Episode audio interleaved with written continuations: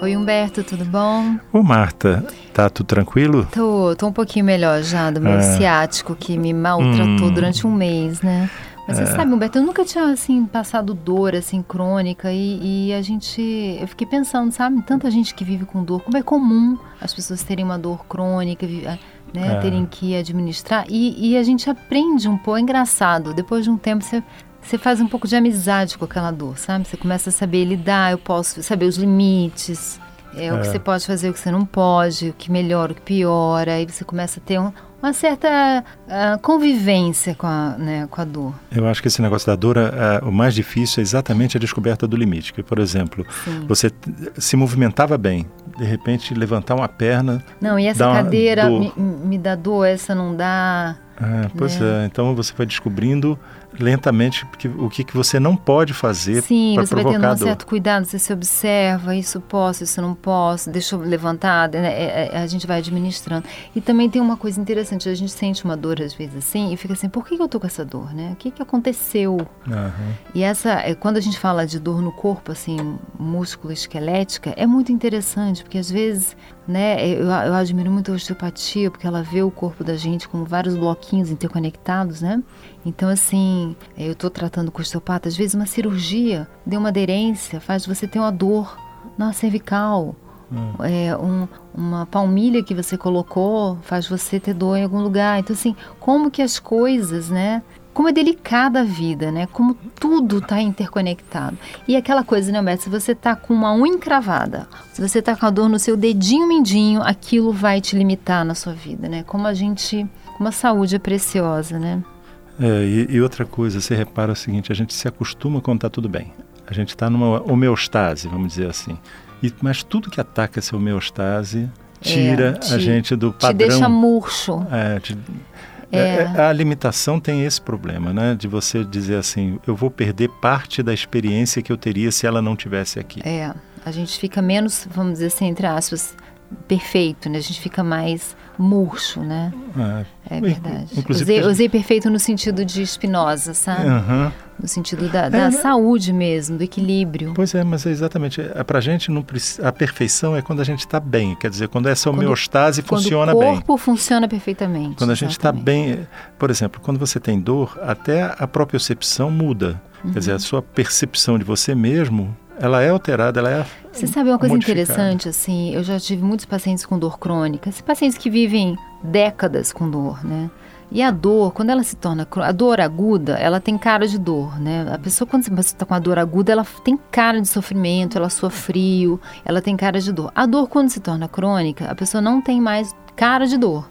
Então ela tem a mão quentinha, ela tá, sorri, ela parece que está tudo bem. Então, muitas vezes, as pessoas no trabalho, por exemplo, até na família, têm uma dor e os outros não acreditam na sua dor, porque veem você com uma cara boa. Porque uhum. a dor crônica, ela não ativa mais esse mecanismo, né, do...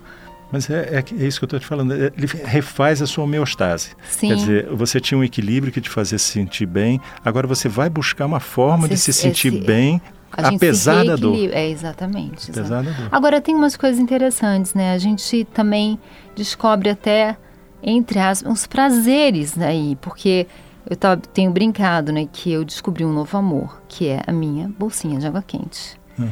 Porque a água quente me dá um tal aconchego, alívio, prazer, que ela se tornou um prazer que a dor me trouxe. Ah. Né?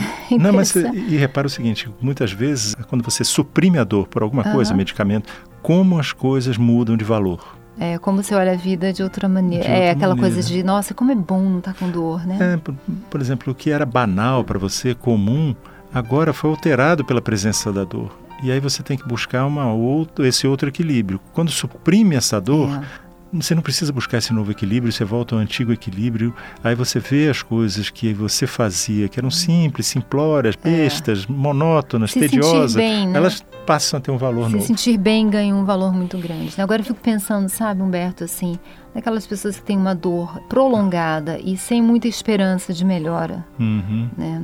É. é. Como é que é essa, essa maratona da dor, né? Pois é. É complicado. Por isso é que a, essa, a, a medicina mudando para esse conceito de cuidadora uhum. é uma coisa muito legal, porque houve muito na medicina essa ideia de... De ignorar a dor. É, e, e era muito no sentido seguinte, ou eu curo ou eu não sabe, curo. Humberto, tem umas coisas assim que a gente ouve tá até de arrepiar.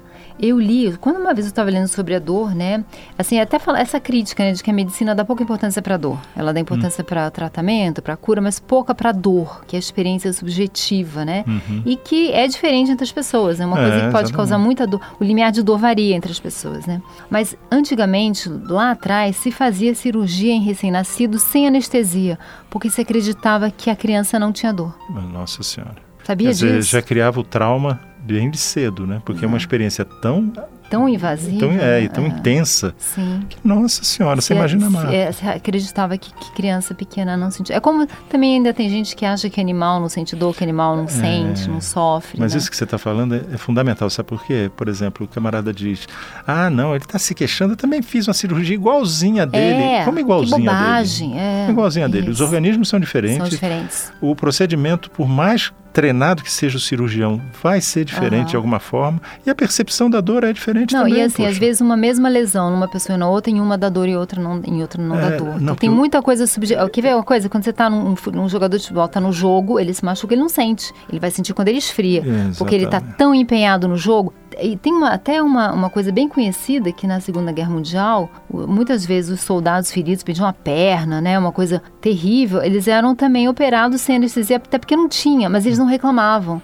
Porque o contexto era de uma tal maneira dramática, dramática, que aquele contexto fazia aquela dor. Então, o, a, a, o psicológico também influencia a dor, né? É, o que eu acho mais importante é não dizer que a dor do outro é frescura. Nunca invalidar. Se a é. pessoa está com dor, ah, ela está com dor. Né? E outra coisa, a gente sentir dor aumenta a nossa compaixão. Claro, porque a, empatia, a gente né? olha né? assim, como a dor é... E assim, quem, poucas pessoas não vão passar por ela, né? A dor, em algum momento, ela vai visitar a gente, né? É verdade.